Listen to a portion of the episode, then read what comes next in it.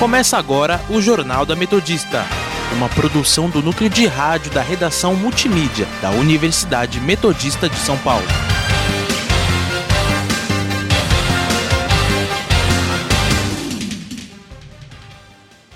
Boa tarde, eu sou Gustavo Brito, agora são 5 horas e está começando o Jornal da Metodista.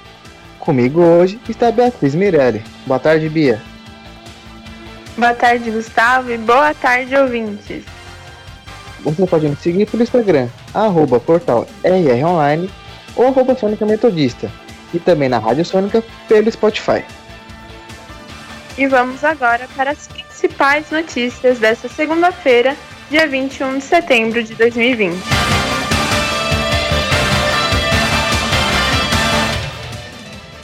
O governador de São Paulo, João Dória, anuncia que o estado vai receber 5 milhões de doses da vacina contra a Covid-19 já em outubro. Os números da Covid-19 no Brasil.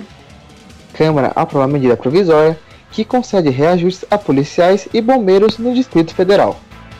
Mercado financeiro prevê queda de 5,11% para 5,05% do produto interno bruto neste ano. Saiba como estão os indicadores econômicos e o clima com nossos repórteres. E no nosso quadro Giro pelo ABC, os principais destaques dos jornais da região. Saúde.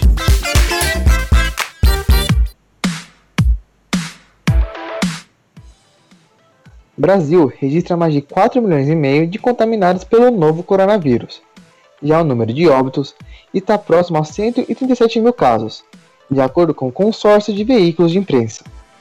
O estado de São Paulo segue com os maiores registros nacionais, tendo mais de 935 mil contaminados pela Covid-19 e aproximando-se ao todo de 35 mil mortes. De acordo com a Secretaria de Saúde de São Paulo, a taxa de ocupação dos leitos de UTI é de 47,7% no estado e de 47% na região metropolitana da capital paulista. No ABC Paulista já foram contabilizados 2.506 mortes pela doença. Em números de casos confirmados, a região teve mais de 77 infectados nas últimas 24 horas, atingindo a marca de mais de 65 mil contaminados.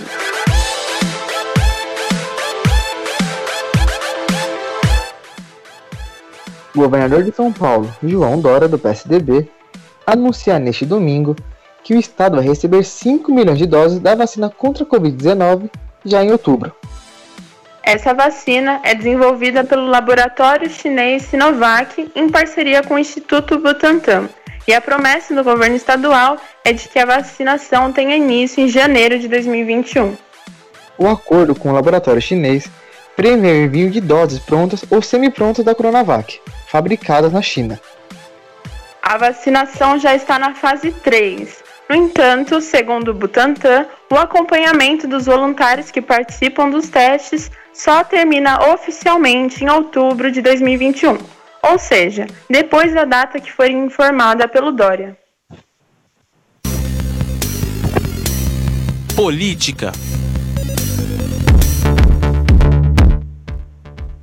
Procurador-Geral da República, Augusto Aras, notificou o Supremo Tribunal Federal, nesta segunda-feira, que a decisão sobre as reeleições de Rodrigo Maia e Davi Alcolumbre deve ser feita pelo Congresso Nacional. Aras informou que o Poder Judiciário não deve interferir nem substituir o Legislativo durante a escolha interna dos presidentes do Senado e da Câmara. O Procurador-Geral declara que, caso contrário, essa medida seria uma afronta à tripartição dos poderes.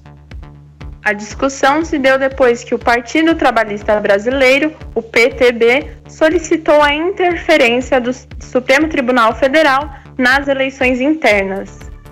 A justificativa do PTB foi que a Constituição prevê que os membros das mesas diretas devem ter mandato por até dois anos com proibição de eleição imediata e subsequente.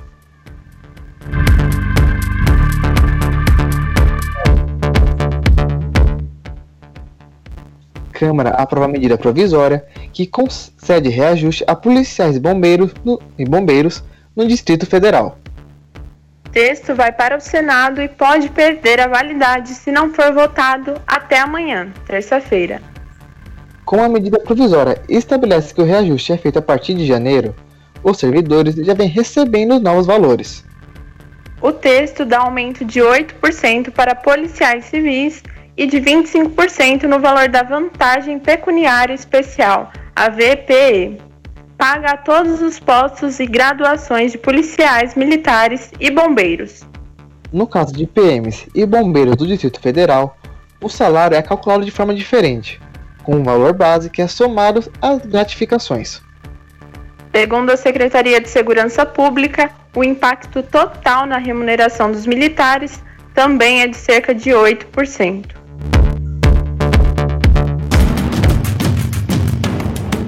Meio Ambiente.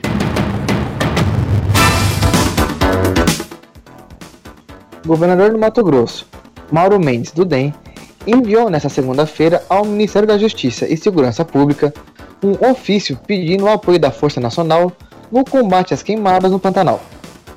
O bioma já teve mais de 20% da cobertura vegetal destruída.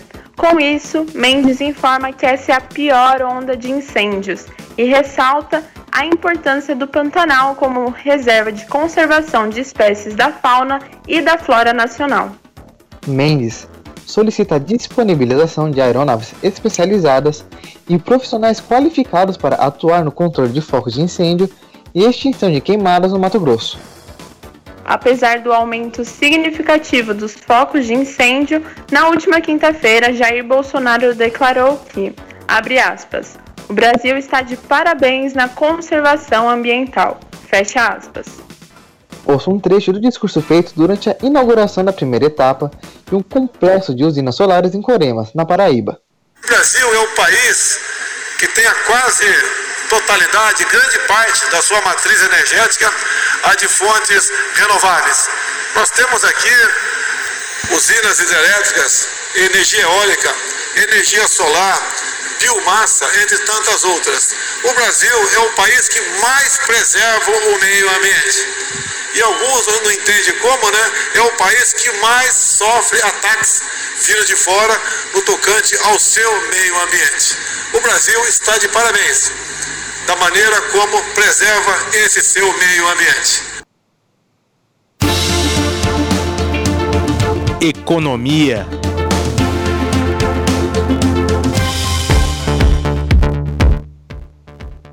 Mercado financeiro prevê queda para 5,05% do produto interno bruto este ano, de acordo com o relatório Focus, divulgado pelo Banco Central nesta segunda-feira. Anteriormente, a estima de contração era de 5,11%, e apesar desse recuo, o documento também aponta a previsão de que a economia brasileira volte a crescer em 2021 em 3,50%.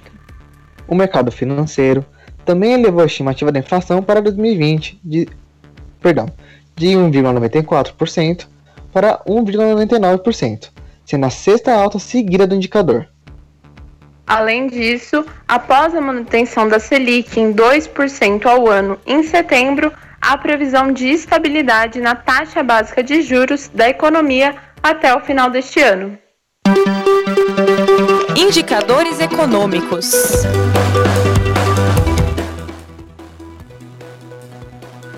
Saiba como está a situação dos indicadores econômicos com a repórter Amanda Caires, que está ao vivo e nos traz mais detalhes. Boa tarde, Amanda. Boa tarde, Gustavo. Boa tarde, Beatriz e a todos os ouvintes. Hoje o dia não foi positivo para o mercado brasileiro e até para o mercado global, né? Mas voltando para o mercado brasileiro, o Ibovespa iniciou o dia e a semana em queda. Já o dólar iniciou em alta em relação ao real.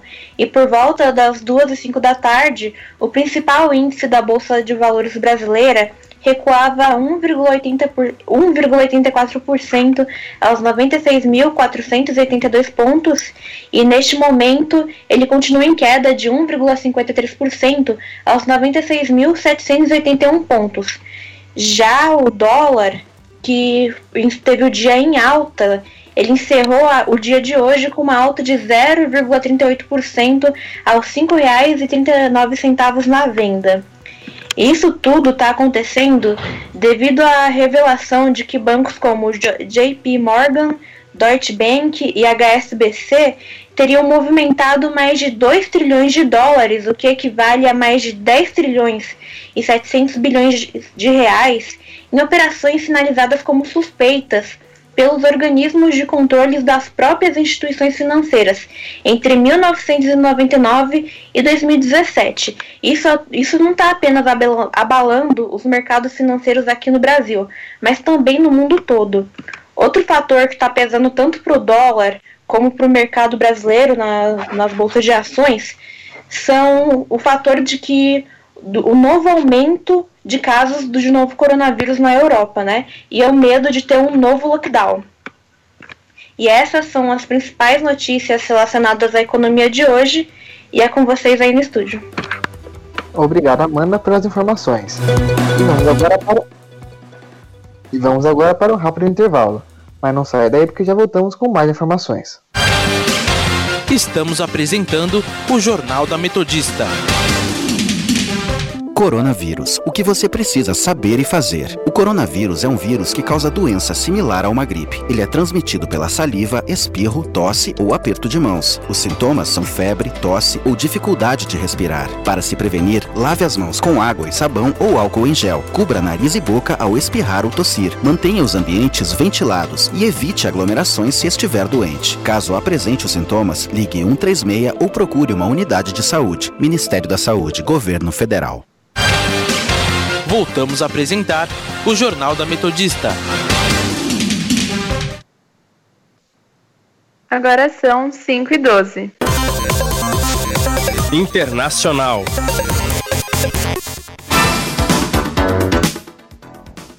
Após três semanas da reabertura, o número de escolas fechadas por Covid-19 avança na França.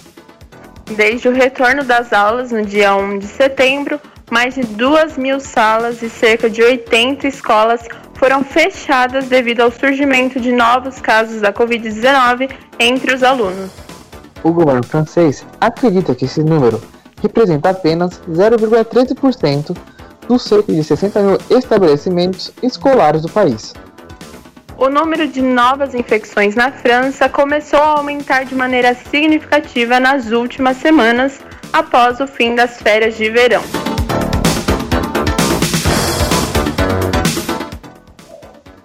Espanha impõe restrições para mais de 850 mil pessoas com o intuito de impedir novos casos de Covid-19. Moradores de Madrid só podem sair de casa por motivos essenciais, como ir trabalhar, levar crianças na escola e fazer compras nos mercados. As restrições de circulação, que estão previstas para durar duas semanas, atingem oito bairros, entre eles os mais pobres e que concentram muitos imigrantes. A pessoa que descumprir as regras será punida com multas de pelo menos 600 euros. Isso corresponde a cerca de 3.800 reais. A medida tenta conter uma nova onda de coronavírus, que matou mais de 30 mil pessoas no país.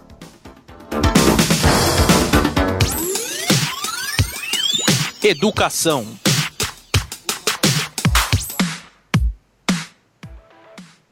aula presencial em pré-vestibular tem baixa adesão em São Paulo. Desde 14 de julho, regiões que estivessem há 14 dias consecutivos na fase amarela do plano de flexibilização da quarentena poderiam retomar as aulas presenciais com até 35% dos alunos. Apesar dessa autorização, poucas foram as instituições que abriram as portas. E as escolas que abriram nesse período sentiram o peso da pandemia, já que poucos alunos foram para as aulas presenciais.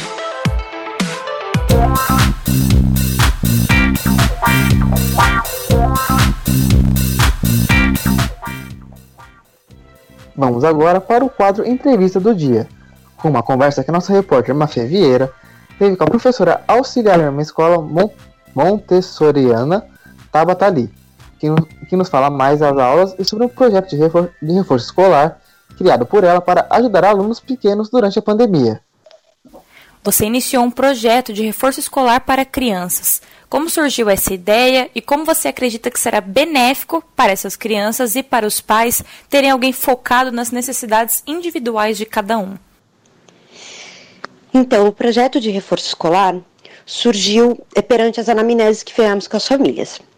Nós é, entendemos nessas anamneses essa dificuldade do pai encontrar tempo disponível na sua agenda para ficar realmente com a criança e fazer com que aquele tempo que eles estavam juntos fosse é, bacana, que tivesse algum aprendizado também, não só fosse divertido, mas que tivesse uma parte didática, que os pais eles não têm obrigatoriedade de ter uma didática.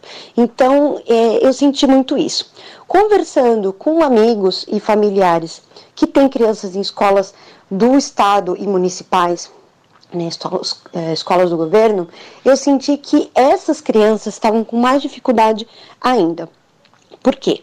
Muitas dessas escolas municipais e estaduais, elas não estão tendo aquela aula de vídeo como as escolas particulares tradicionais estão tendo.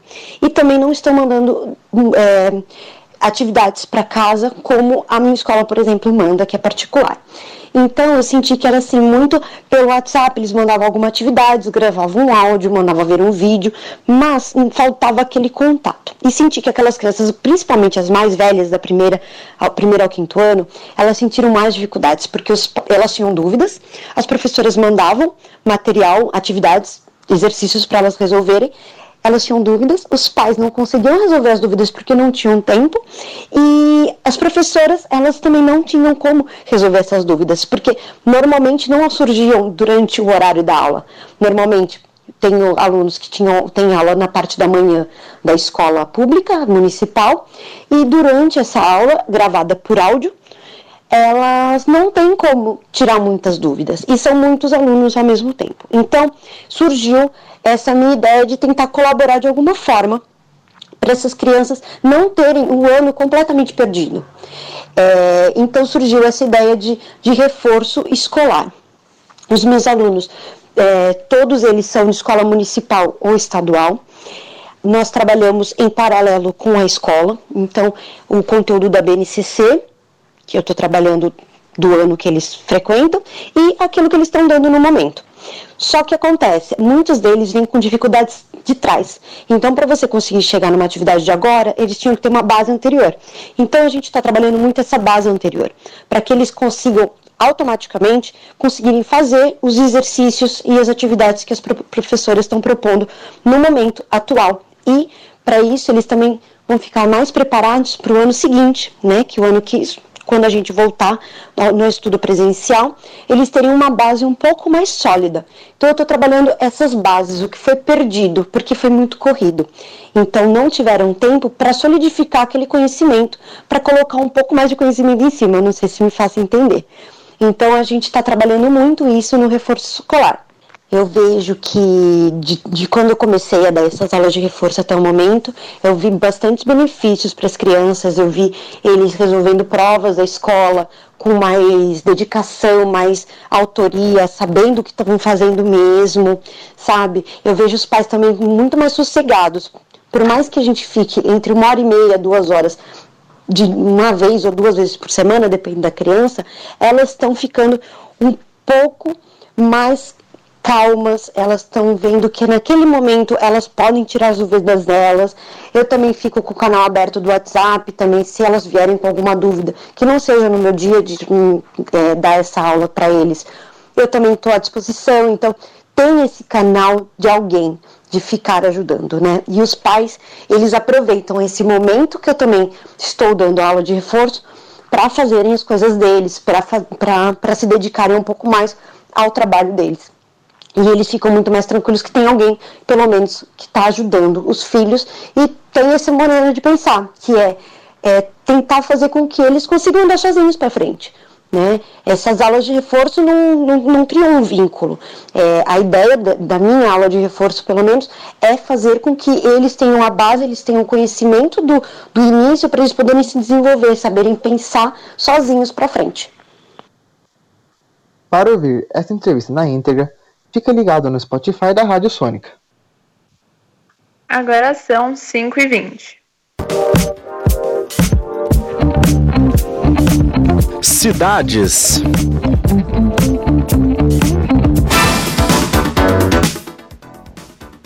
Prefeitura de São Bernardo ampliou o enfrentamento à Covid-19, com a implantação de dois novos centros de referência para acolhimento de novos casos suspeitos e positivos de coronavírus. A iniciativa conta com um repasse de 80 mil reais mensais pelo governo federal. As novas unidades foram instaladas na Vila São Pedro e no Jardim União, bairro da cidade cujo avanço da doença está mais acelerado. Os atendimentos são feitos desde a semana passada e têm como objetivos otimizar o diagnóstico, o tratamento e aumentar o número de testes da Covid-19. Os centros de referência de São Bernardo contam com médicos, enfermeiros e auxiliares de enfermagem. Além disso, perdão, os centros de referência de São Bernardo contam com médicos, enfermeiros e auxiliares de enfermagem.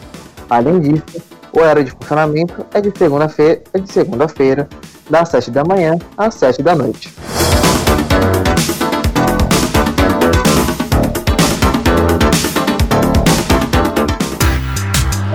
Previsão do tempo.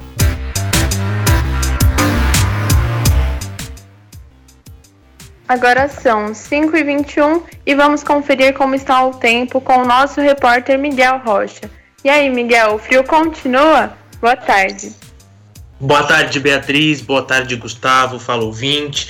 Pois é, o frio continua. Hoje e amanhã vai ser mais ou menos parecido. Hoje um dia bem frio, com a mínima de 12 graus e uma máxima de 16. Choveu de madrugada, de manhã, à tarde. E a previsão afirma que também à noite tem grandes chances de chover, 90%. Uma umidade em torno de 92% e 96%. Já amanhã, isso segundo dados do Clima Tempo aqui em São Bernardo, já amanhã, como eu disse, vai parecer com hoje, chovendo de madrugada, manhã, tarde e noite, 90% de chance de chuva, com uma mínima de 12 graus e uma máxima de 14, um pouquinho mais frio do que hoje, uma umidade de mínima de 85% e máxima de 96. Eu volto com vocês aí do estúdio. Aí do Obrigada estúdio não, pelas-? Em casa. tá todo mundo em casa. Obrigada É pelas aí, informações. Valeu. Vamos conferir agora o nosso giro pelo ABC.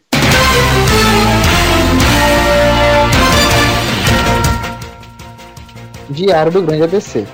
ONG de São Bernardo mobiliza pessoas com deficiência para doação de sangue. Repórter Diário. Números de óbitos no trânsito do ABC cai 19% até agosto. ABC do ABC. Bernardo Plaza recebe feira do livro. Food Ramos Online. Mulheres são as mais afetadas pelo desemprego durante a pandemia, segundo o IPEA.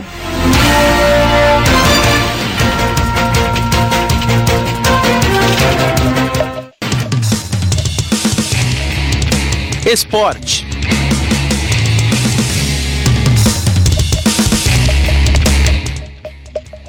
O início da, nova temporada na Europa começou há duas semanas, mas os times ainda continuam no mercado de transferências buscando opções para reforçar o elenco. Na Itália, a equipe do Juventus tem acordo fechado com o atacante Álvaro Morata, de acordo com a imprensa local. Já na Inglaterra, o Manchester United fez uma proposta para o lateral esquerdo Alex Telles, que demonstrou interesse de integrar o time inglês. O atacante uruguaio Calvani foi oferecido ao Real Madrid. O time espanhol vê com bons olhos o negócio, mas o salário extremamente alto do jogador pode ser um empecilho para a contratação. E no Brasil, as negociações também não param. O Corinthians entrou em contato com o meio-campista Casares do Atlético Mineiro, que não será aproveitado no Galo.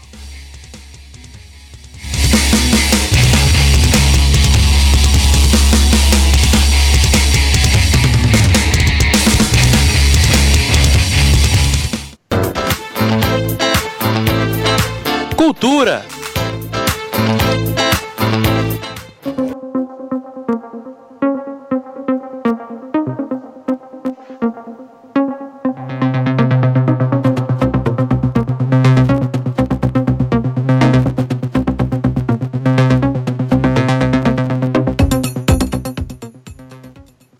Ontem rolou o Emmy, uma das maiores premiações da televisão americana.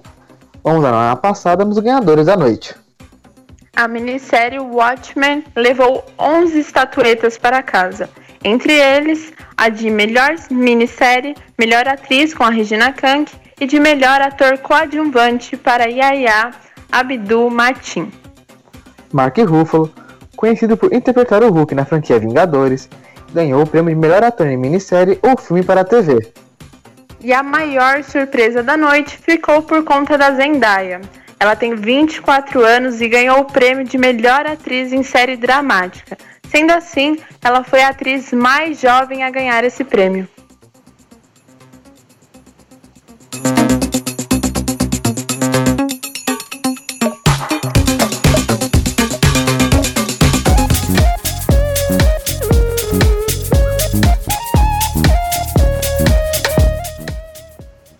E termina aqui mais uma edição do Jornal da Metodista. O jornal vai ao ar ao vivo todos os dias às 5 horas da tarde e reprisa às 9 da noite. E você, caro ouvinte, pode continuar nos acompanhando pelo Instagram, arroba portal rronline ou arroba Sônica Metodista. Não esqueça que a Rádio Sônica está na podosfera. Além do Mixcloud, você pode nos ouvir no Spotify, no Deezer, no Google Podcast, Pocket Cast, Radio Public, iTunes, Overcast e também no Castro. Para mais informações, acesse nosso portal através do endereço www.metodista.br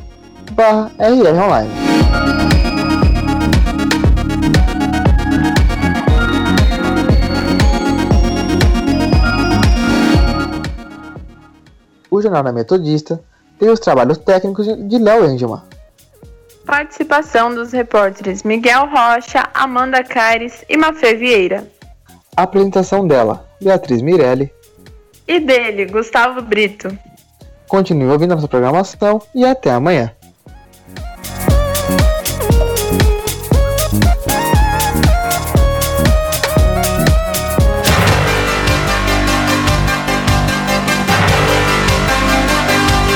Fica por aqui o Jornal da Metodista.